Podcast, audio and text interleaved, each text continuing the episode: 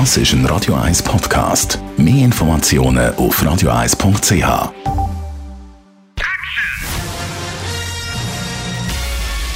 Sein Urteil sorgt dafür, dass Sie nie im falschen Film sitzen.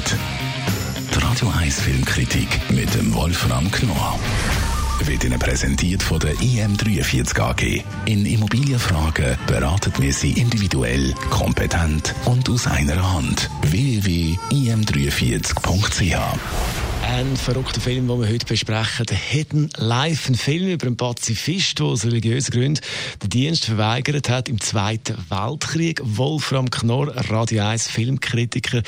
Was ist das Verrückte an dem Leben von dem Pazifist?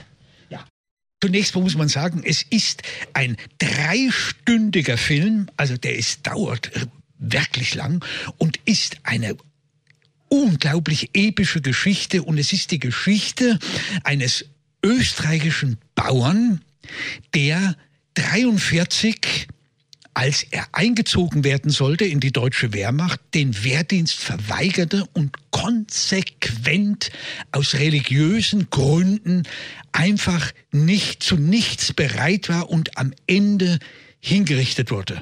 Und die Geschichte der Film zeigt die Geschichte dieses Mannes, diese gnadenlose Konsequenz, mit der dieser junge Mann einfach nicht bereit war, auch nicht zu dem aller, aller kleinsten Kompromiss. Es gibt einen Anwalt von ihm, der sagt ihm, er müsse nur ein Schriftstück unterschreiben und dann wäre er frei und könnte in ein Krankenhaus arbeiten und so. Er macht es einfach nicht, weil er dann einen Eid auf Hitler schwören müsste müsste und der Anwalt sagt, das macht doch nichts, das machen alle, das ist doch nur ein Satz. Also konsequent verweigert er sich. So, und Terence Malick, einer der ungewöhnlichsten Hollywood-Regisseure, man nennt ihn auch den Mystery Man, er gibt keine Interviews, gar nichts. Dieser Mann hat nun in Österreich mit deutschen und österreichischen Schauspielern das Leben, die Tragödie dieses Bauern verfilmt. Und er holt der Terence Malick hat die Gewohnheit, weit auszuholen. Er beginnt mit der Schöpfung gewissermaßen und zeigt zunächst, das ist sein Hauptthema, die Schöpfung schafft Paradiese und warum macht der Mensch diese Paradiese kaputt? Und so beginnt er natürlich auch. Er zeigt diese wunderbare Welt in Tirol, diese Bauernwelt und dann der Einbruch des Bösen durch die Wehrmacht, durch das Dritte Reich.